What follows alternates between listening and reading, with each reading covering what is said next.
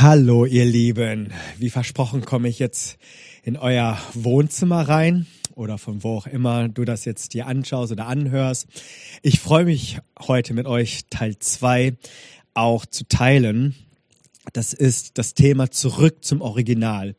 Und ihr könnt euch vielleicht erinnern mit der stillen Post, wie das so ist, dass wenn wir eine Botschaft hören und es durch viele Ohren geht und durch viele Wahrnehmungen, durch viele Interpretationen, kommt am Ende was ganz anderes raus. Umso wichtiger ist es, am Original zu bleiben. Und wir leben heute in einer Zeit, wo es viele Stimmen gibt, wo es viele scheinbare Wahrheiten gibt. Wir leben in einer Welt mit Fälschungen, mit Propaganda hier, mit Fake News dort. Und ähm, so ist, sind wir auch als Kirche dazu aufgerufen, ganz nah an dem Wort Gottes zu bleiben. Und wie ich hatte dieses Wort hier reingebracht, der Dekonstruktion. Und ähm, das Wort Dekonstruktion ist äh, an sich ja für sich oder für sich ist dieses Wort auch neutral, äh, weil man Sachen hinterfragt, auch kritisch hinterfragt. Das ist auch wichtig, auch äh, gesund, dass wir nicht nur Dingen folgen, ganz blind, sondern auch es äh, mit der Schrift eben auch immer wieder uns anschauen, kritisch hinterfragen, ist das denn auch so im Original? Jesus die Erfüllung des Gesetzes. Das war so, was ähm, letzte Woche auch lief mit sechsmal, ihr habt gehört von den Alten, ich aber sage euch, also auch Jesus hat hier dekonstruiert, aber er hat es eben nicht verpasst, es aus der Schrift heraus dann auch zu rekonstruieren. Und äh, der Aufruf zurück zum Original, ja, das bedeutet für uns als Individuen, als Jesus-Nachfolger, aber da ist, das ist auch ein Aufruf für uns als Kirche. Für uns ähm, ist das auch sehr, sehr wichtig, hier nah am Wort zu bleiben. Ähm, Theologen und auch Laienverkünder, Verkündiger, die stellen grundlegende Aussagen der Bibel nicht nur in Frage, sondern verneinen sie heutzutage. Ja, da ähm, bin ich dann schon auch manchmal, wo ich mich frage, so, was, was machen wir als Kirche und was machen wir als Theologen, die wir doch Gott kennen sollten und die Schrift den Menschen bringen sollten. Und äh, dies geschieht oft mit den besten Absichten und ihre äh, Argumente klingen sogar schlüssig. Ähm, viele vertreten so auch so eine progressive Theologie. Das bedeutet, dass man so seinen christlichen Glauben in Zeit und Kultur anpassen muss. Und dem würde ich jetzt dagegen halten. Natürlich Formen, die können sich verändern. Aber mein christlicher Glaube hält sich am Original und das ist ähm, darin auch stabil. Und ähm, ich äh, komme mir manchmal so ein bisschen vor wie bei Pippi Langstrumpf. Äh, die singt ja, ich mache mir die Welt, wie sie mir gefällt. Ja, und das ist, ähm, wenn wir dort ansetzen, dann haben wir eine Dekonstruktion, wo sich der Glaube auflöst.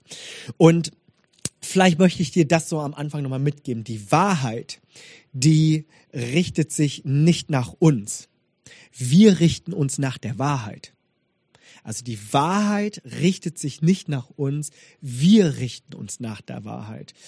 Das bedeutet, wir haben ein Fundament in Gott und auch in der Bibel. Weil wenn die Bibel bei allen inhaltlichen Herausforderungen nicht mehr als Gottes Wort behandelt, sondern einfach nur frei lektoriert und zensiert wird, wenn sogar grundlegende Aussagen wie die Schöpfungsordnung, ja, dass Gott den Menschen geschaffen hat als Mann und Frau. Punkt. Äh, und es einfach nur noch in zeitgeschichtlicher und kultureller Entwicklung sich anpassen muss, dann ist das dann ist das einfach nicht mehr gut und auch keine Wahrheit mehr drin. Und hier geht es dann nicht mehr um eine größere Attraktivität des christlichen Glaubens, sondern um eine schrittweise Auflösung. Und da müssen wir aufpassen, dass wir am Original bleiben, dass wir an jenem Punkt bleiben, dass wir sagen, wir rücken hier kein Zentimeter weg von dem, was Christus uns mitgegeben hat. Zweifeln ist erlaubt, äh, willkommen. Ja, die Suche nach Wahrheit ist einfach unumgänglich. Aber die Frage ist, auf welcher Basis? Ja, auf welchem Maßstab? Nach welchem Maßstab? Es gibt unterschiedliche Gründe äußere und innere Gründe, äh, weshalb Menschen den Glauben auch dekonstruieren. Das werde ich ganz kurz nochmal sagen. Ich werde hier nicht die ganze Liste auflisten, werde ein paar Beispiele geben, aber ich werde heute darauf nämlich Bezug nehmen. Ein äußerer Grund zu dekonstruieren beispielsweise und weswegen Menschen den Glauben auch ihren ähm, den, den Rücken kehren, ist zum Beispiel Einfluss der Gesellschaft. Ja, sie säkulare Ideologie, das sind einfach so viele Informationen, die auf uns auf uns einprasseln und ähm, uns einflüstern, ist das wirklich wahr? Hat das Gott wirklich gesagt? Und ähm, ich glaube, das Internet ist so auch voll von Videos und und und Glaubensüberzeugungen und auch teilweise sehr sehr schräg und auch gefährlich.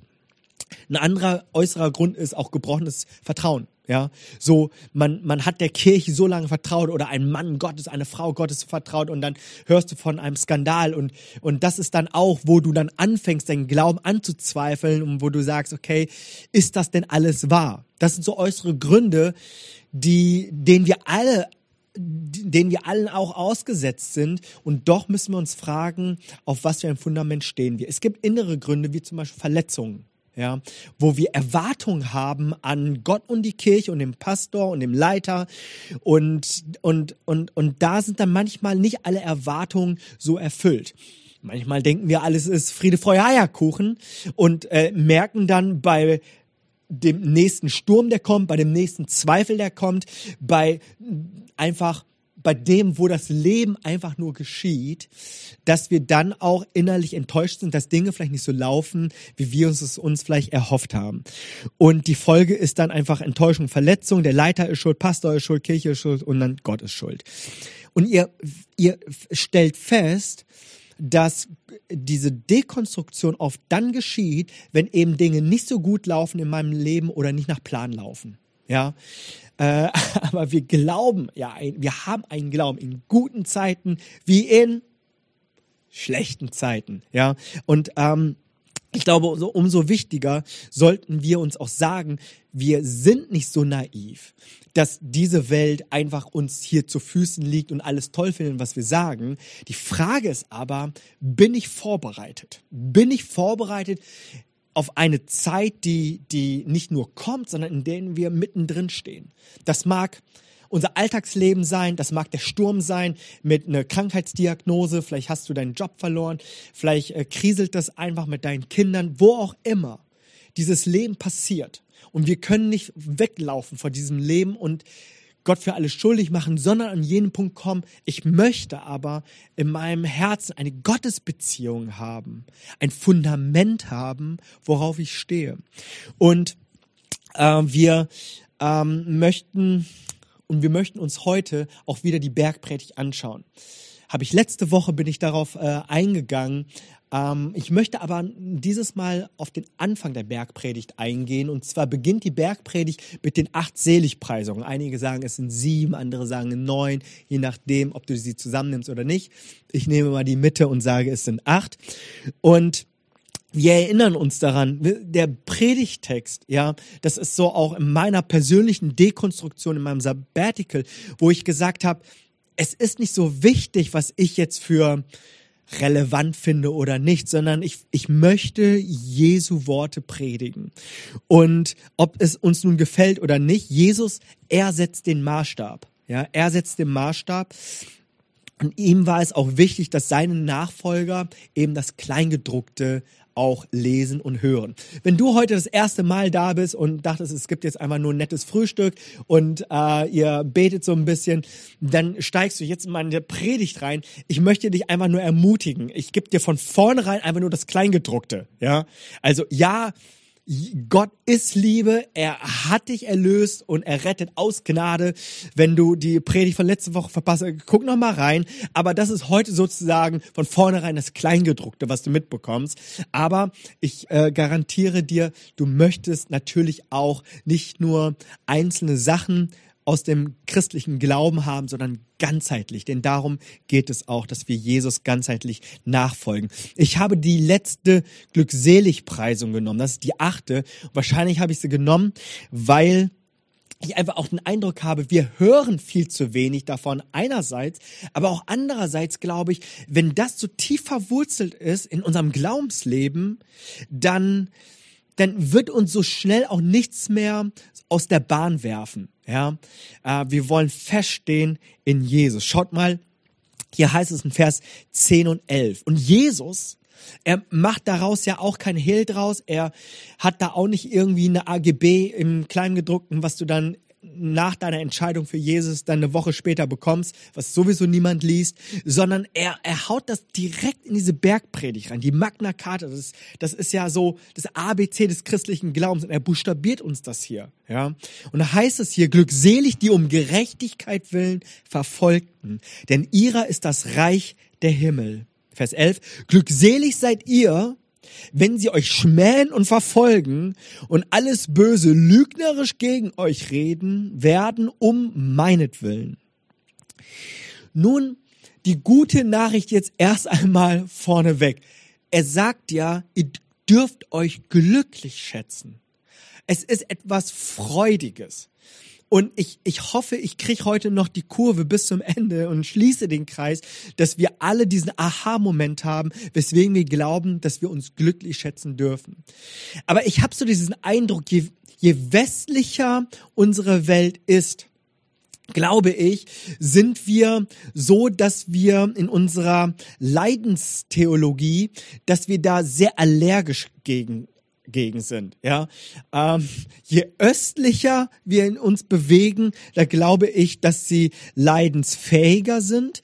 Und ich finde auch, dass das in der Theologie sich widerspiegelt. Also im Westen glauben die Menschen, dass die Entrückung vor der Trübsal passiert. Im Osten glauben sie es nachher. Also kulturell, ja, ist das natürlich jetzt für mich als Glaubens als, als Bibellehrer jetzt mal nicht so relevant. Wir wollen einfach gucken, was die Schrift sagt. Und das werde ich hier in diesem Video auch nicht auflösen äh, mit der Entrückung äh, vor, während oder nach.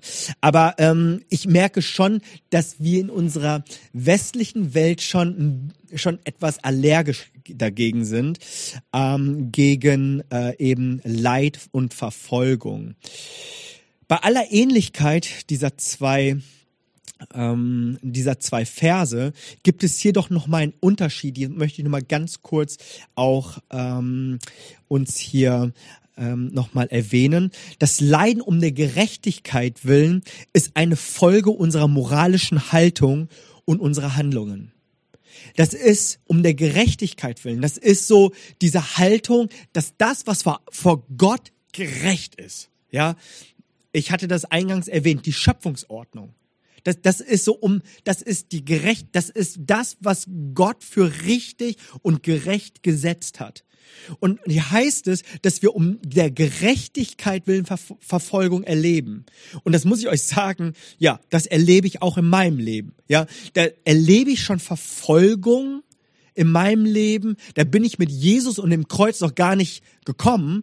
Aber wenn ich allein einfach an die Schöpfungsordnung glaube, ja, dass Gott uns gemacht hat als Mann und Frau und dass das eine, eine, ein etwas Göttliches war, was Gott gemacht hat und dass er keine Fehler dabei gemacht hat, dann ähm, erlebe ich schon, dass ich hier auch schon Empörung äh, in dieser Gesellschaft auch erlebe. Und das andere ist, dass Leiden um Jesu Willen eine Folge unseres Bekenntnisses ist. Ja, das ist eher so das Typische, was uns im Sinn ist, so mit dem Verfolgungsindex, die um Jesu Namen verfolgten äh, Menschen. Und ich glaube, beides aber ist absolut relevant. Und die Bergpredigt erinnert uns daran, dass wir eben nicht dazu berufen sind, dieser Welt immer ähnlicher zu werden.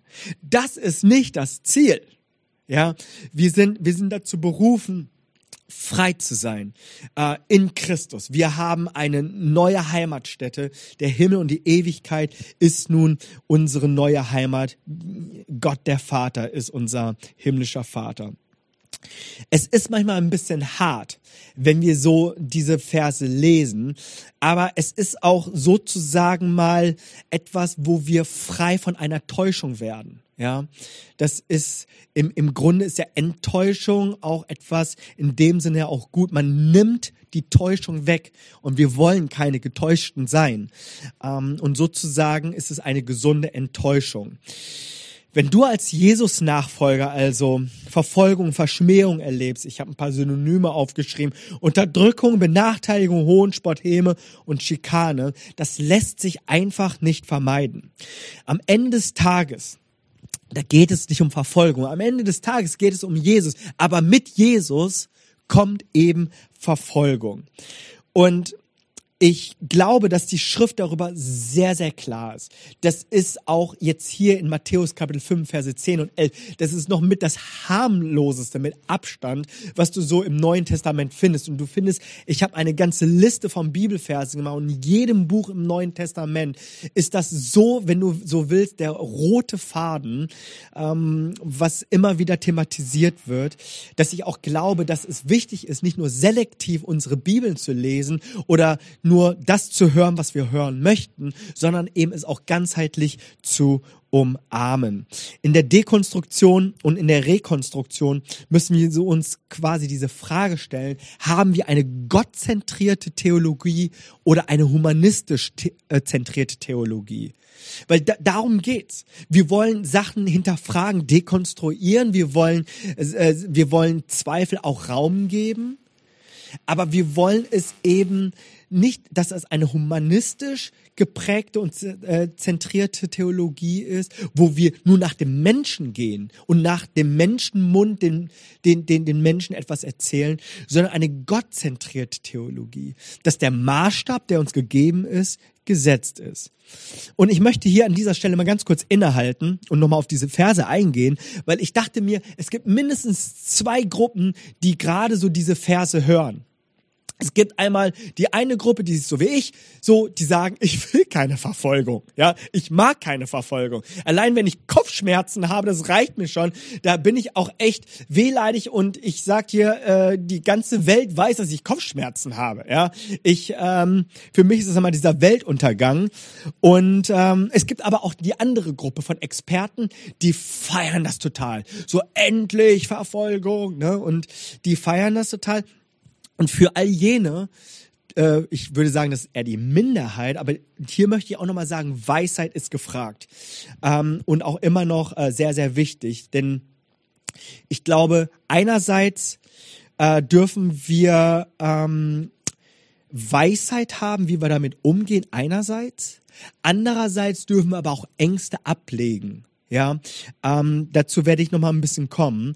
Aber ich habe noch so eine ne Warnung vielleicht an all jene, die das jetzt als Freifahrtschein nehmen und sagen, ich alles, was geht. Ja, Hauptsache Hassprediger, äh, denn so viel Gegenwind und und Verfolgung wie möglich, weil dann äh, Jimmy hat gesagt, das ist biblisch. Aber es gibt einen riesen Unterschied. Es gibt eine Formel, die ich hier uns mitgebracht habe. Wenn die Welt dich hasst wegen Jesus, dann ist das biblisch. Aber wenn die Welt Jesus hasst wegen dir, dann ist das ein Problem. So, äh, ihr könntet ja jetzt Pause machen und wieder zurückspulen, aber ich wiederhole es nochmal, okay? Wenn die Welt dich hasst wegen Jesus, dann ist das biblisch. Aber wenn die Welt Jesus hasst wegen dir, dann ist das ein Problem. Und Korinther 13, Vers 3 ist da sehr, sehr klar. Der sagt auch, wenn ich, wenn ich all meine Habe den Armen gäbe und meinen Leib dahin gäbe, also wenn ich selbst als Märtyrer leben würde, mich zu rühmen und hätte die Liebe nicht, so wäre es mir nichts nütze. Also wir sind schon verliebt in Jesus, okay?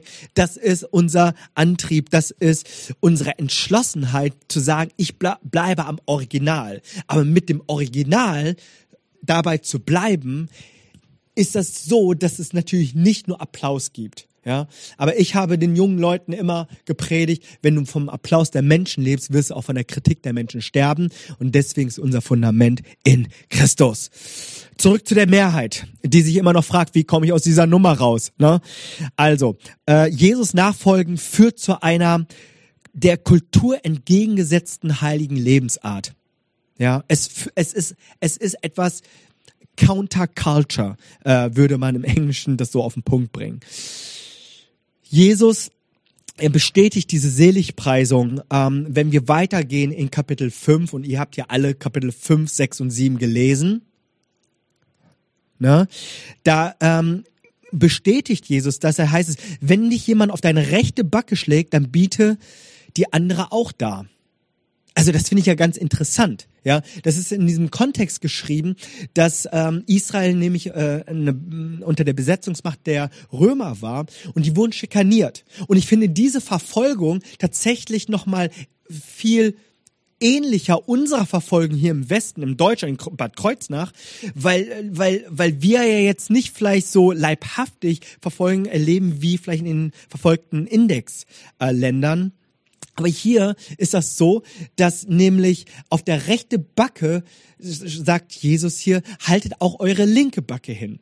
Und ich habe mal so ein bisschen drüber nachgedacht. Ich weiß, ich sehe asiatisch aus. Das heißt nicht, dass ich mich mit Kampfkunst auskenne auch wenn ich das manchmal äh, habe äh, so ähm, vermuten lassen. Aber pass auf, ich habe gelesen, dass die rechte Backe nämlich etwas ist, was hier impliziert wird, dass mit der rechten Rückseite jemand geschlagen wurde. Und mit, man schlägt jemand mit der rechten Rückseite nicht, weil man jemanden verletzen will, sondern das hat was mit Hohn zu tun, mit Spott zu tun. Ja. Und da sagt er, haltet auch die linke Backe hin. Und das ist alles innerhalb der Bergpredigt. Wir können diese Bergpredigt nicht upgraden, wir können diese Bergpredigt auch nicht verkürzen. Auch hier wieder die Wahrheit richtet sich nicht nach uns, wir richten uns nach der Wahrheit. Die Bibel verspricht so einiges.